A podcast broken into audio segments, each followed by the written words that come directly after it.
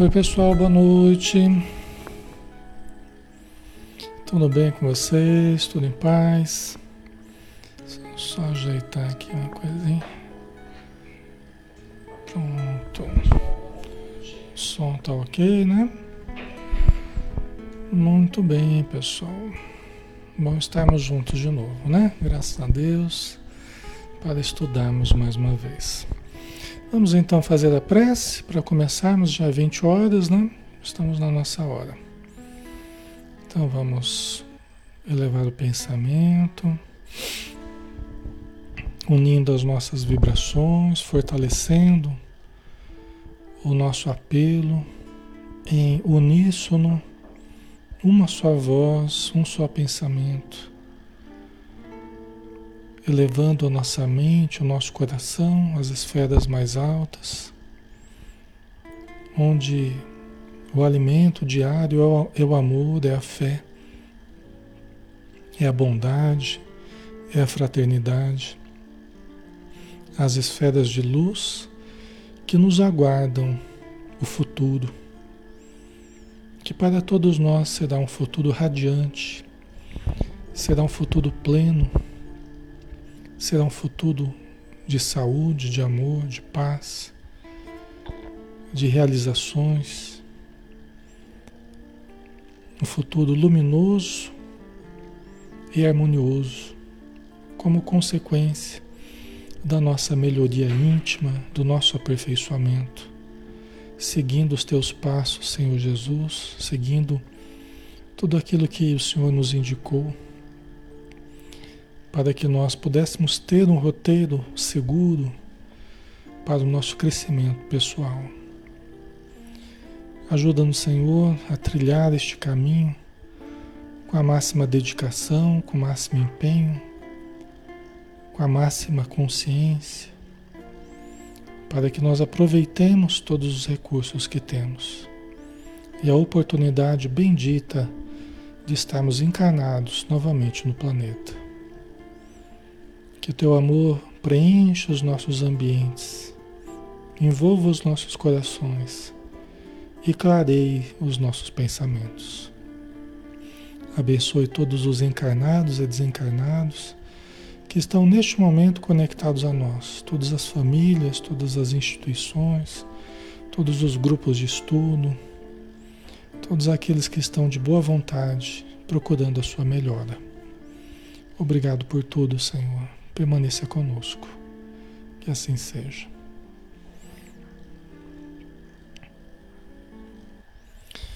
Ok, pessoal, boa noite a todos. Alexandre Xavier de Camargo falando, aqui de Campina Grande, em nome da Sociedade Espírita Maria de Nazaré. Estamos na página Espiritismo Brasil Chico Xavier, que nos permite fazer um estudo diário, né, de segunda a sábado, às 20 horas, um estudo doutrinário né? Estamos sempre estudando a doutrina espírita. E é um estudo também terapêutico, né? Todos que estão chegando, sejam muito bem-vindos, todos que estão precisando, né? Vamos nos acomodando, vamos relaxando, tranquilizando a nossa alma. Para todos os problemas há solução. E à medida que a gente vai elevando o pensamento, os espíritos vão nos ajudando através de inúmeras soluções que já existem e que a gente precisa se sintonizar com elas. Tá? Se possível, coloque um copinho d'água, uma jarra com água perto do estudo, né? Onde você está, para que os espíritos possam fluidificar a água. Você vai bebendo durante o estudo ou depois. Você já vai se sentir bem melhor, tá?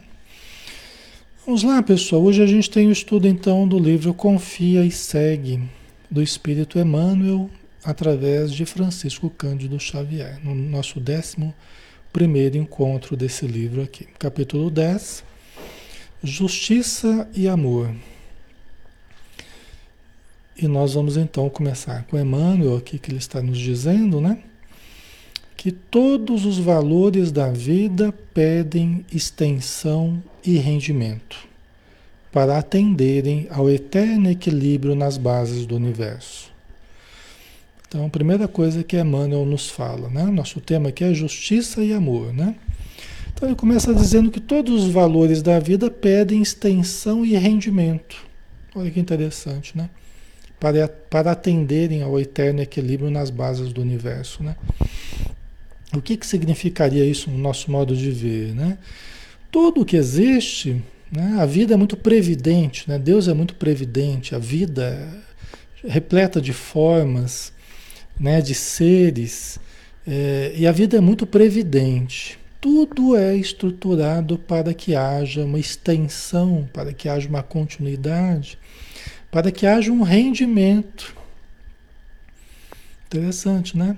Tudo é feito para que haja um rendimento.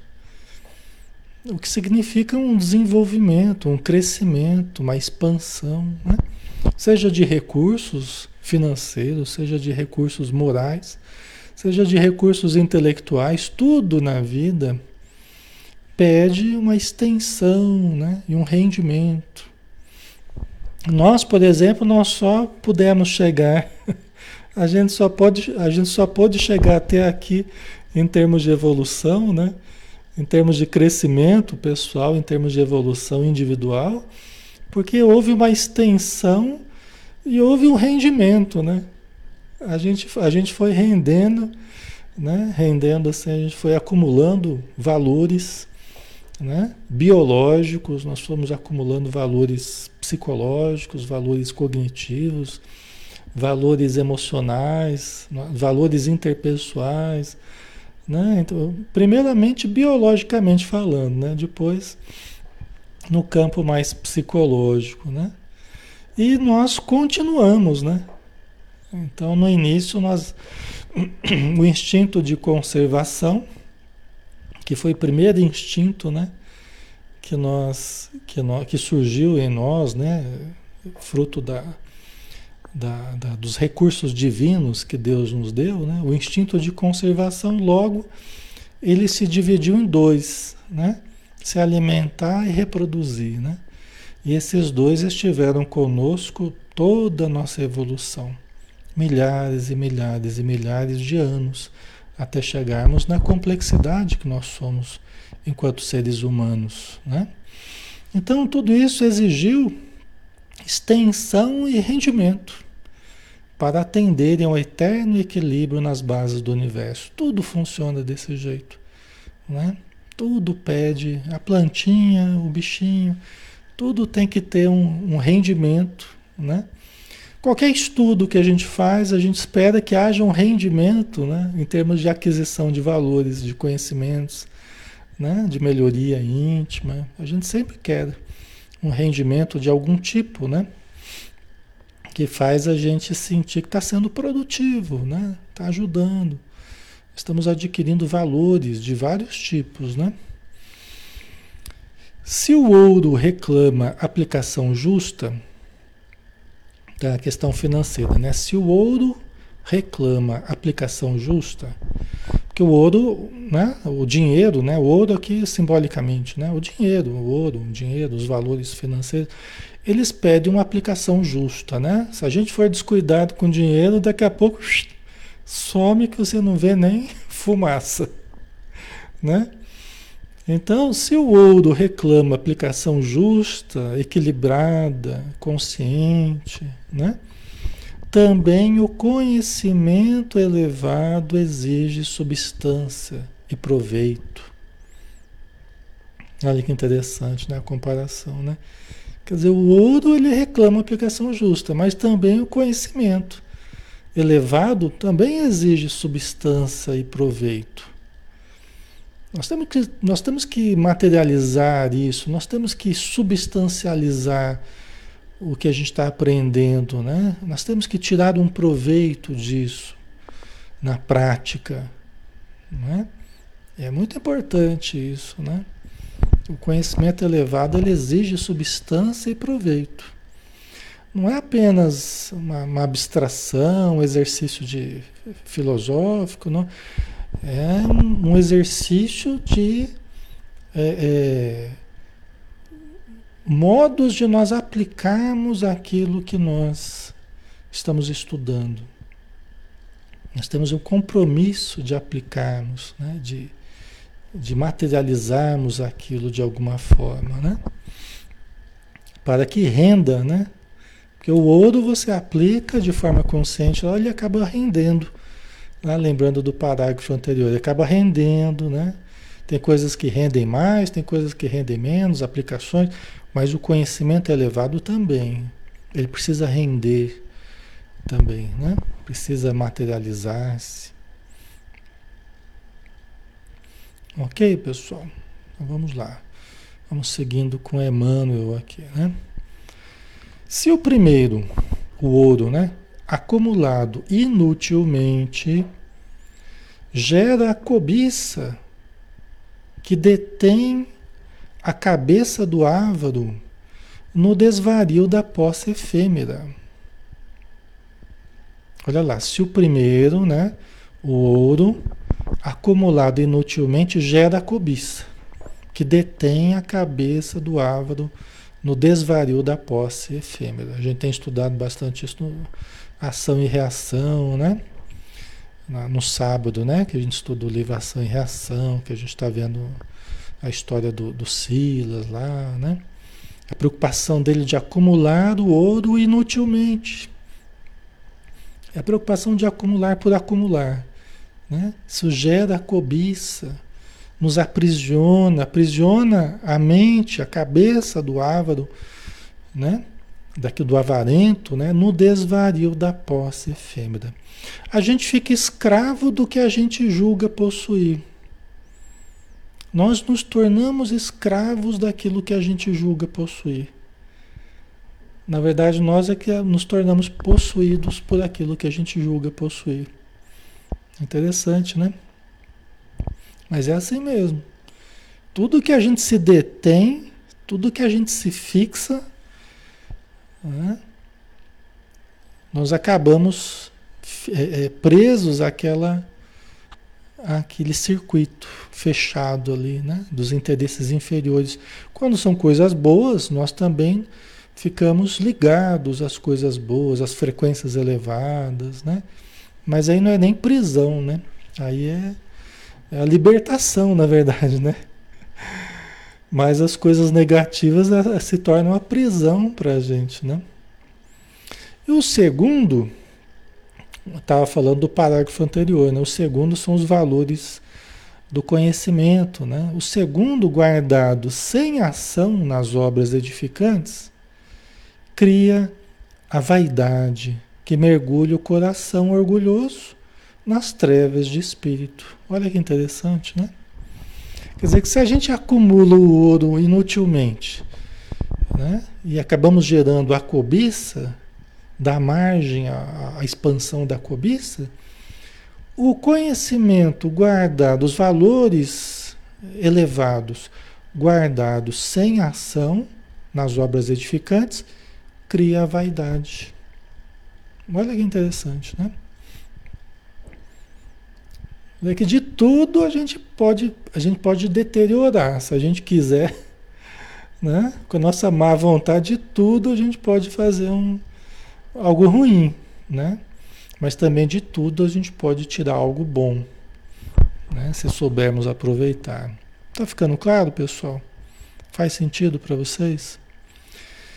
Então, se nós vamos acumulando valor, valores elevados, conhecimentos elevados, né? princípios elevados, mas nós não materializamos, não consubstanciamos nas obras edificantes, vai se transformar apenas em motivo de vaidade.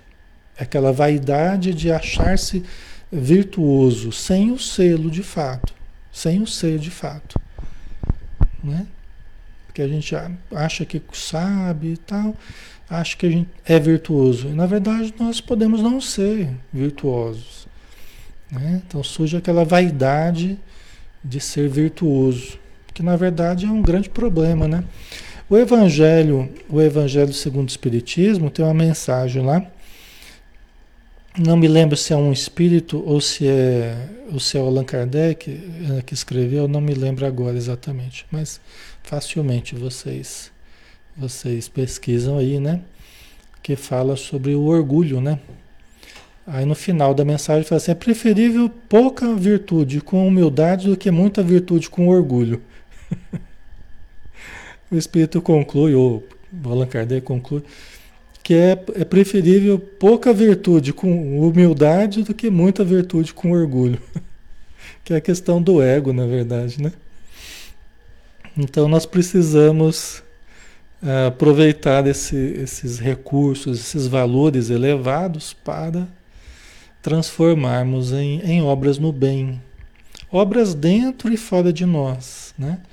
Mas em compromisso com o bem, tá, pessoal? Não há desenvolvimento sem envolvimento. Nós precisamos nos envolver, nos comprometer com as obras do bem. Senão nós não nos desenvolvemos, né? Não há desenvolvimento. A Maritza, né? Cuidar da sua verdadeira casa, né? A sua mente, exatamente, a casa mental, né? E o seu coração, perfeito, né?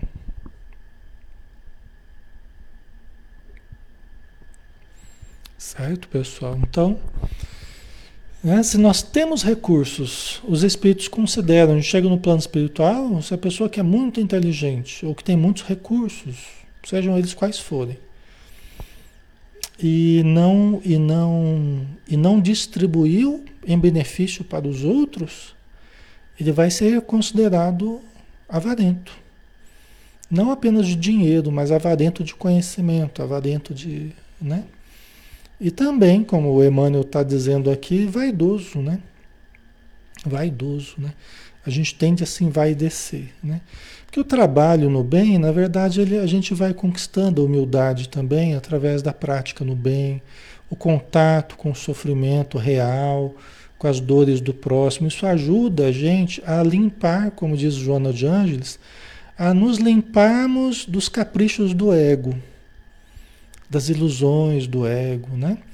Então, o contato beneficente, o contato caridoso, o contato fraterno com quem necessita, isso ajuda, ajuda a gente a se limpar dos caprichos do ego. Né?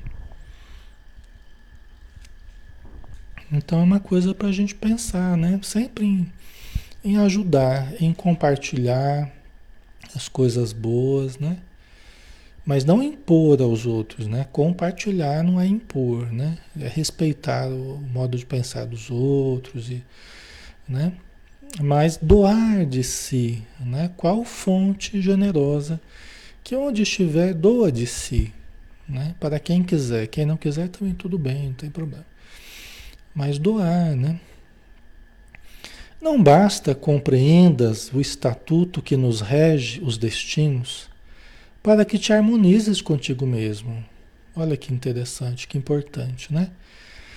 Não basta compreendas o estatuto que nos rege os destinos. Não basta, olha que interessante, não basta a gente só compreender. Você pode ler o Evangelho de ponta a ponta, o livro dos Espíritos, e qualquer outro livro, não basta a gente compreender o estatuto que nos rege os, os destinos, as leis divinas expressas nos livros, André Luiz, Emmanuel, Joana de Ângeles, os evangelhos de Jesus, para que te harmonizes contigo mesmo. Compreender é uma parte do processo, uma parte importante, mas não basta só compreender.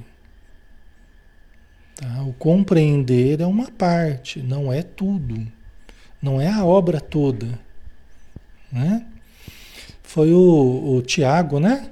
Uma das suas é, é epístolas, né? Tiago, né? Se eu não me engano. É, acho que em Tiago, né? É, no Novo Testamento, né? Que a fé sem obras é morta. Foi Tiago que falou, se eu não me engano. A fé sem obras é morta. Né? Então não adianta a gente só ter fé e só compreender se a gente não transformar aquilo em obras úteis no bem. Tá? Certo? Aí tá lá. Que adianta compreender se não colocar em prática, Alexandre? Exatamente. Exatamente. É. Exatamente.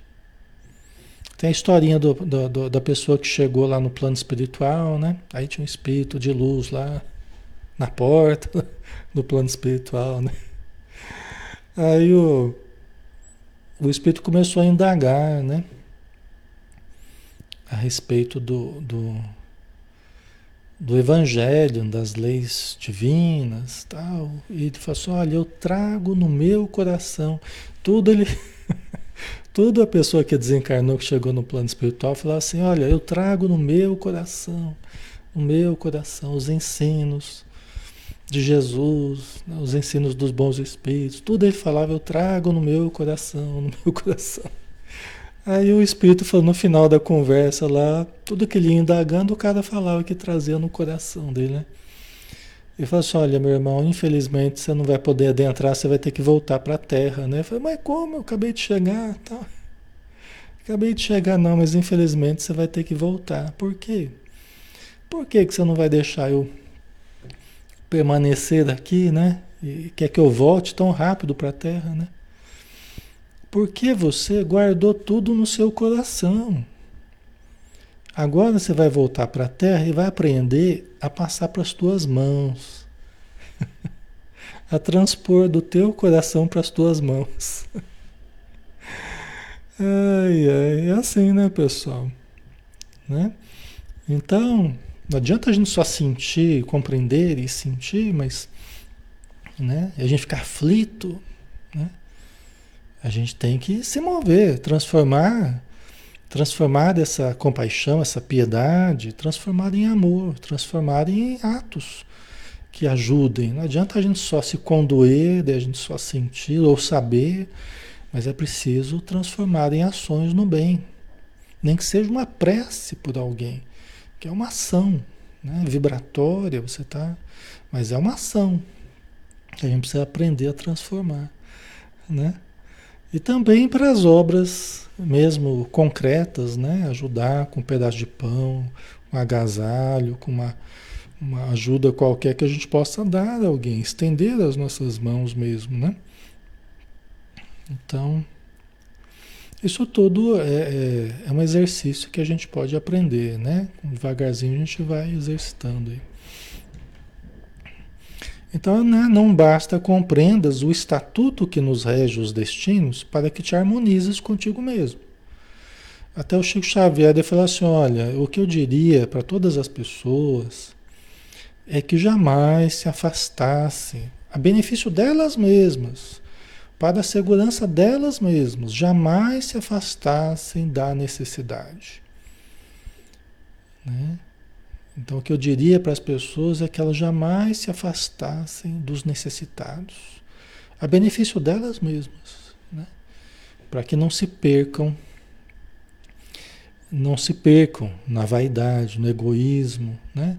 e em tantas outras, tantas outras dificuldades né? que a gente é fácil da gente se desviar, né?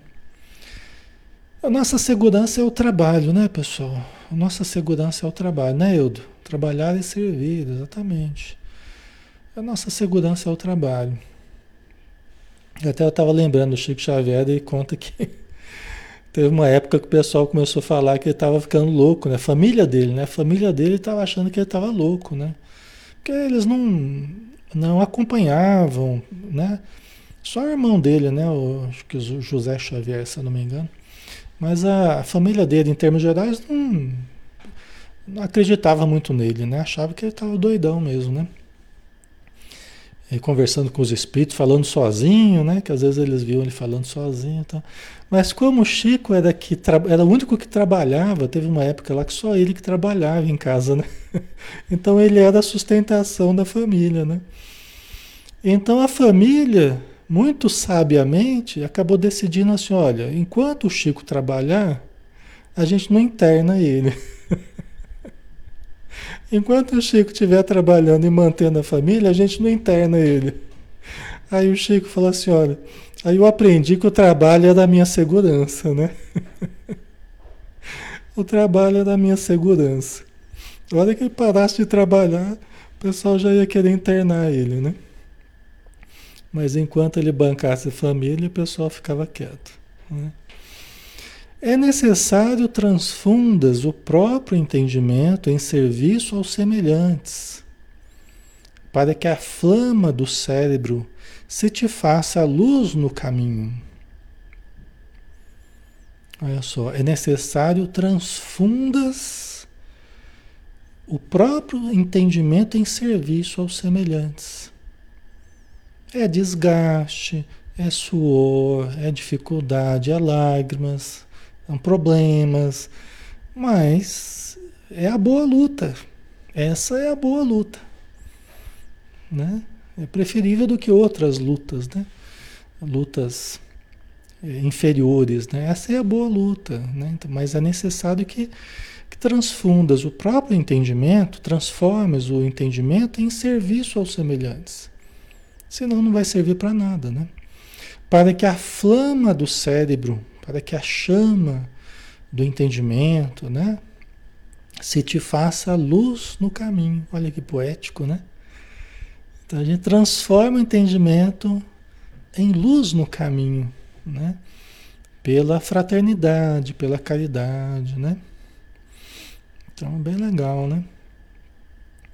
Nós vamos andar na luz ou na escuridão que nós mesmos produzirmos, né? Nós vamos andar sob a luz ou a escuridão que nós mesmos produzimos. Se nós apagamos a nossa luz, nós estamos sujeitos a cair em qualquer buraco.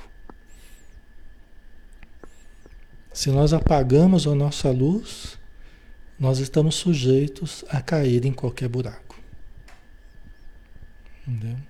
São os acidentes, muitas vezes que a gente cai, né, por estarmos andando na escuridão, na falta do amor, na falta da caridade, na falta do perdão, na falta da compreensão, da, né, da fraternidade. Certo, pessoal? Então precisamos acender as luzes, né? Não te demorarás estudando a ficha do irmão que sofre, aferindo-lhe os méritos e deméritos, para expressares depois a bondade que teorizes né? Você tem um monte de teorias na cabeça lá sobre a bondade, mas você não vai ficar demorando, estudando a ficha de quem vem pedir ajuda para auferir os méritos e os deméritos da pessoa. Né? Quanto mais a gente demore para socorrer, né? quanto mais a gente fique demorando em, em, questionamentos, mais a gente demora a socorrer né? o, o necessitado que está ali. Né? É como reunião mediúnica, por exemplo, né? que é uma coisa muito bonita nas casas espíritas, as reuniões mediúnicas, que não se pergunta quem é o espírito, de onde veio, né? Não se pergunta a religião que teve, não se pergunta nada, a não ser o que, que a gente pode fazer por você, meu irmão? O que, que está acontecendo? O que, que você está sentindo? Né? Quem participa com a gente sabe como é que é, né? Tem alguns que estão aqui com a gente, frequentam a nossa reunião mediúnica, né? Quando a gente sair da pandemia, a gente vai retornar, então é assim. Não se pergunta a ficha da, do espírito sofredor, nem o nome dele, quem é ele. Não vamos pedir a identidade do espírito. Né? Nós simplesmente vamos estender o concurso, o alívio, o consolo, né? o afeto, o carinho, para que ele se recupere, para que ele receba o pronto atendimento. E às vezes há décadas, às vezes há décadas ele está sofrendo. Entendeu? Então é algo muito bonito de se ver. Né? Eu aconselho vocês, quando possível, se vincularem aos estudos das casas espíritas, se vincularem aos grupos mediúnicos, né? Com o tempo, façam disso uma busca, um objetivo, né? E procurem isso, porque vocês vão obter os melhores valores, as melhores experiências humanas e transcendentes no campo do, da caridade, né? É muito bonito. Antes de tudo, recorda que se o próximo experimenta provação e amargura por determinação da excelsa justiça, a tela de angústia em que o próximo se debate se te descerra aos olhos do mundo por determinação do divino amor, a fim de que exercitem a piedade e a cooperação, o socorro fraterno e a solidariedade espontânea. Então, antes de acusarmos a Deus, né? quando a gente vê um sofrimento, quando a gente vê uma angústia, quando a gente vê uma dor, antes de acusarmos a, a Deus, como muitas vezes acontece, lembremos que essa provação, essa amargura acontece por determinação excelsa, da excelsa justiça. Uma justiça que nós nem muitas vezes compreendemos, porque a nossa limitação é muito grande. Né? E Deus nos permitiu entrar em contato com essa, essa dor, com esse sofrimento, para que nós exercitássemos a piedade e a cooperação, o socorro fraterno e a solidariedade espontânea. Nada é feito sem razão na obra divina. Ninguém, ninguém cruza o nosso caminho à toa. Nenhuma necessidade surge diante de nós. Do nada, por acaso, né? sem motivo, aleatoriamente, não. Tudo tem uma razão de ser. Né? Então, é, transformemos essa indignação, né? quando as pessoas começam a questionar a justiça divina, onde é que está Deus? Transformemos isso em caridade, em amor ao próximo. Porque o Deus que nós às vezes estamos acusando ou julgando, é, na verdade é a justiça perfeita que já está sendo cumprida. É, muitas vezes as pessoas falam, ah, mas como é que pode uma pessoa que sofreu assim, assim, assado? Né? Mas quando a gente olha só no contexto de uma encarnação, talvez a gente se questione dessa forma. Mas quando a gente conhece o Espiritismo, conhece a lei divina, conhece a lei de ação e reação, conhece a reencarnação, já não cabe mais esse tipo de questionamento. Né? Porque aquilo que não tem causa na vida atual, tem causa nas vidas anteriores, certamente. E aquilo que a pessoa sofre não é por motivo de, de, do passado, é por motivo do futuro, né? Lembra que a gente falava que aquilo que não tem causa, uma causa expiatória, né? Devido a problemas do passado, é a título de promoção, é a título de melhoria, é a título de elevação, de desenvolvimento.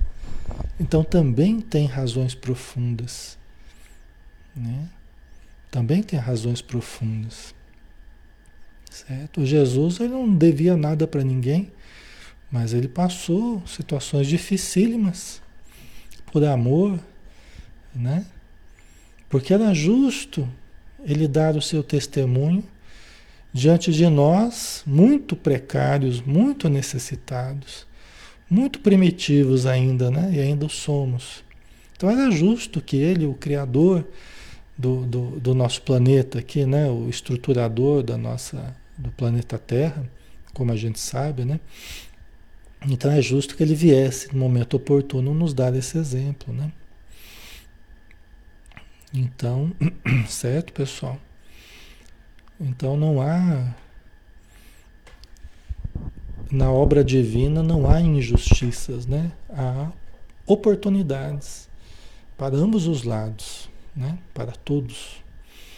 Não ouvides que, há, que alma alguma, enquanto na vestimenta da carne, poderá conhecer o integral conteúdo das próprias dívidas.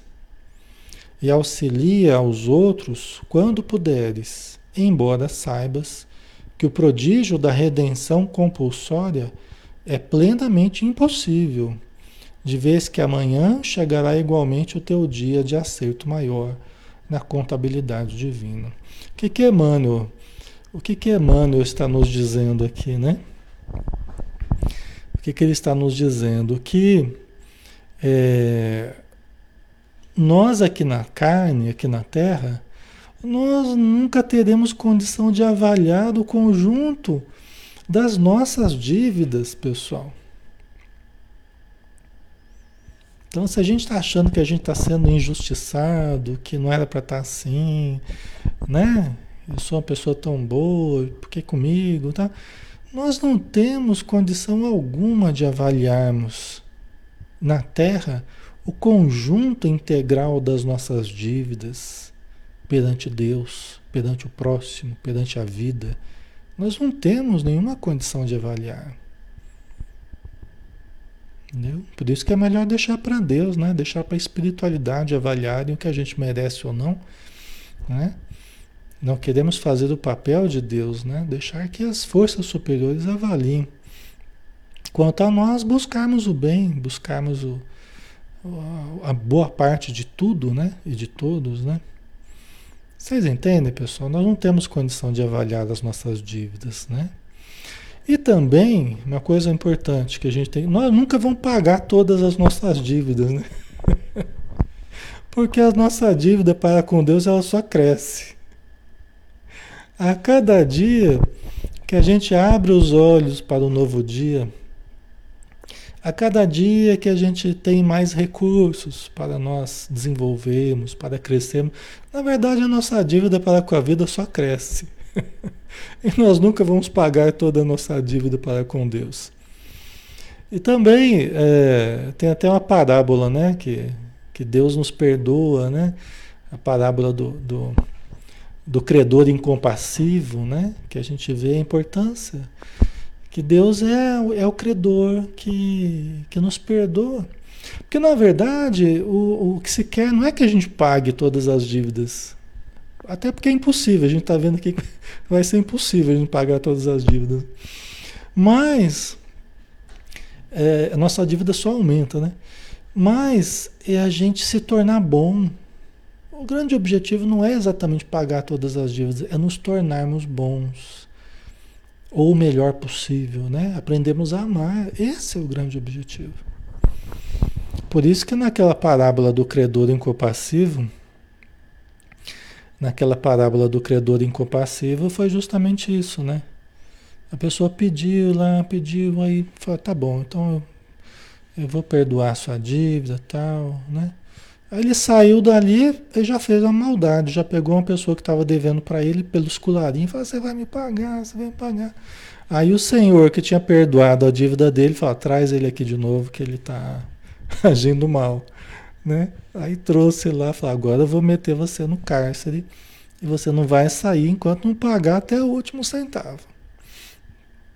Então é isso, né? Na verdade, o que Deus quer de nós é a nossa boa vontade, é a compaixão, é a misericórdia, o amor, né? É a beneficência, é, é a expressão positiva, né? Entendeu? Então, não é exatamente que a gente pague todas as dívidas, porque nós não vamos pagar mesmo, né? É lógico que nós vamos ajudar quem a gente prejudicou, é lógico que a gente vai ter que levantar quem a gente derrubou, a gente vai ter que educar quem a gente desvirtuou, isso tudo nós vamos ter que reparar mesmo, né? Nós vamos ter que reparar mesmo, tá? Mas as nossas dívidas para com Deus só crescem. né, Vanise? Assinamos promissória. Né? tá?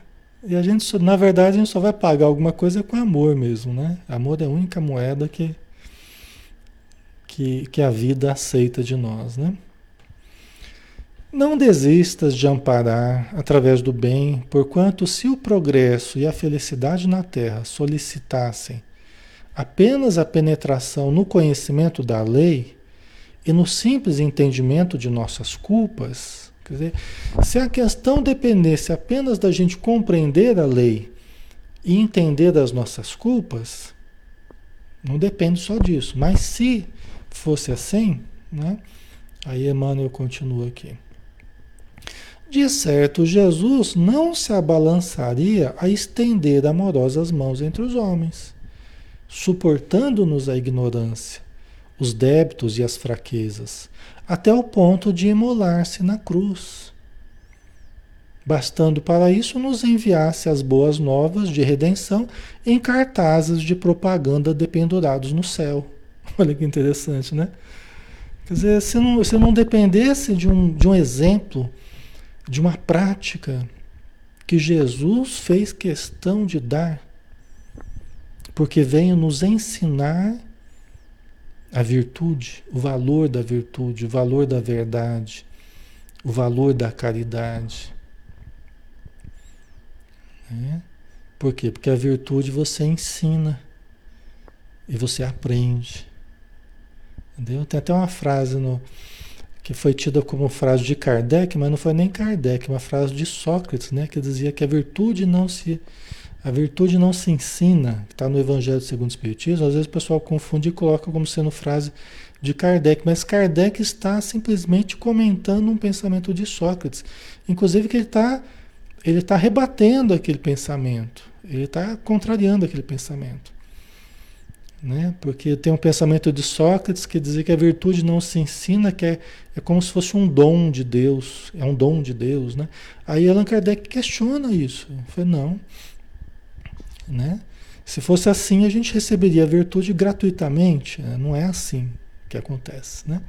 Então, às vezes as pessoas colocam frases, né? Como se fosse a frase de Kardec. É uma frase equivocada, tá? Que Kardec, no Evangelho segundo o Espiritismo, no capítulo 17, ele rebate essa frase, né? Ele, ele ajusta essa frase, né? Colocando o pensamento espírita, que é diferente, que é o pensamento do mérito, do esforço, da conquista da virtude, do aprendizado da virtude, né? E Jesus veio justamente nos ensinar o que é ser virtuoso. Veio nos dar o exemplo nesse sentido, né? Certo, pessoal? E aí Jesus, se, ele, se fosse assim, se só dependesse de conhecimento e, e você ter consciência das culpas que você tem, é só ele colocar uns cartazes lá explicando o caminho do céu, né?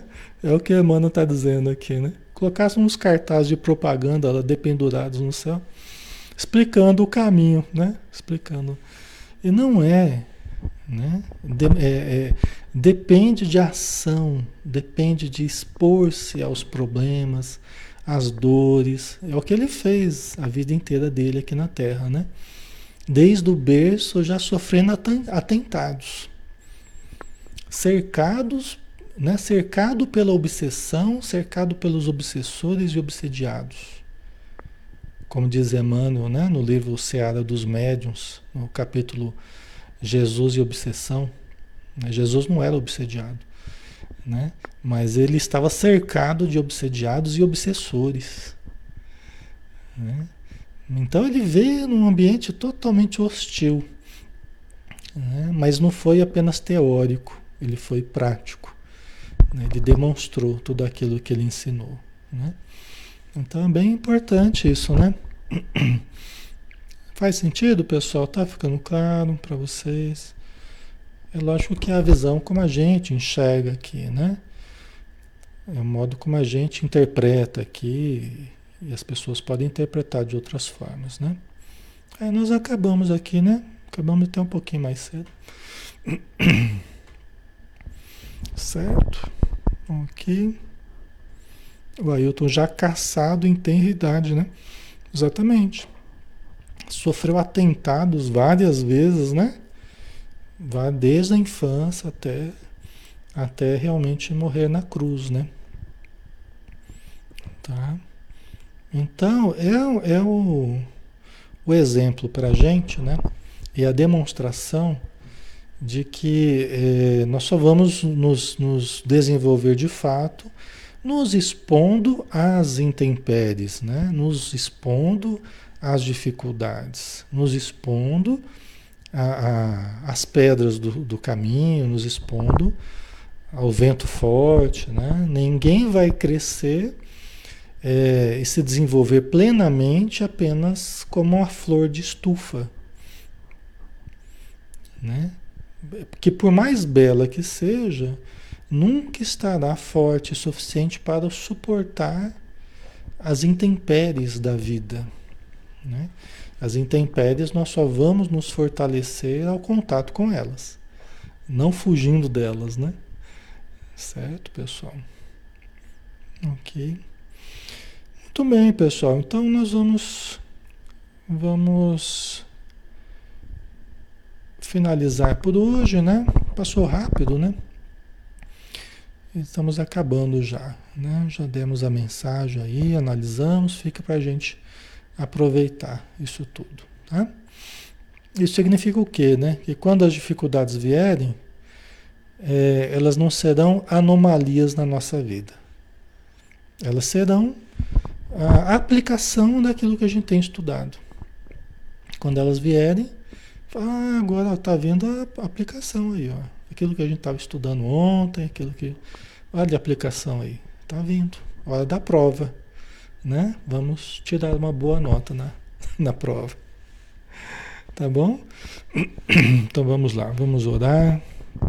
Agradecendo então nosso mestre amado, nosso mestre querido nosso modelo e guia, que nos deu tamanhas oportunidades e nos ampara, nos carrega no colo nos momentos mais difíceis, nos dá oportunidades de aprendermos, de exercitarmos e de superarmos as dificuldades.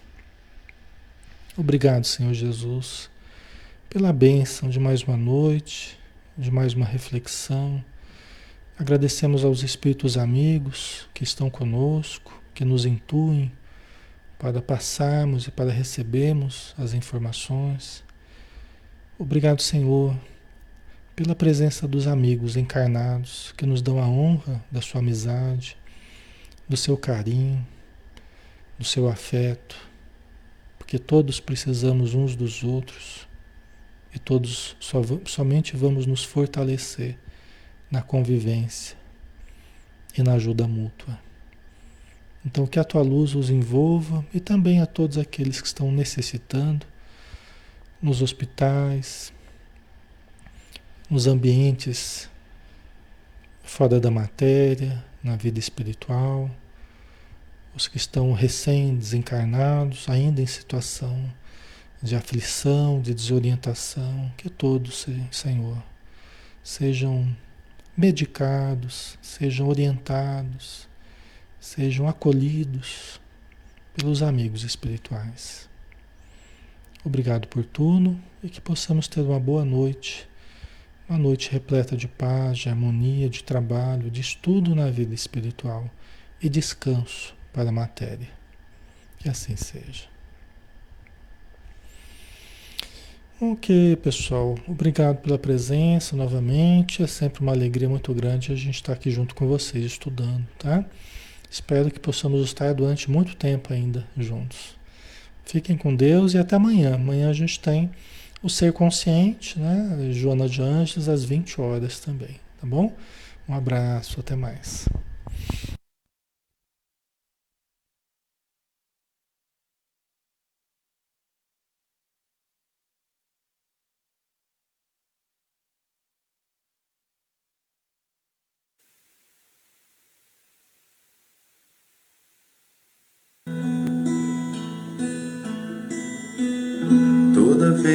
Eu penso em Jesus, meu coração se acende no meu peito.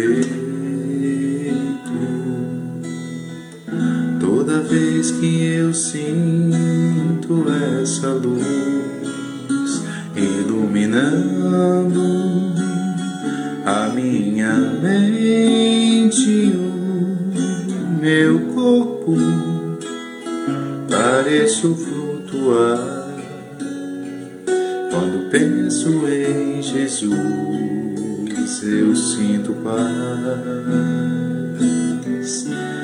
quando penso em Jesus. Minha alma se perfuma numa doce vibração os meus pensamentos se transformam e eu sinto que dentro do coração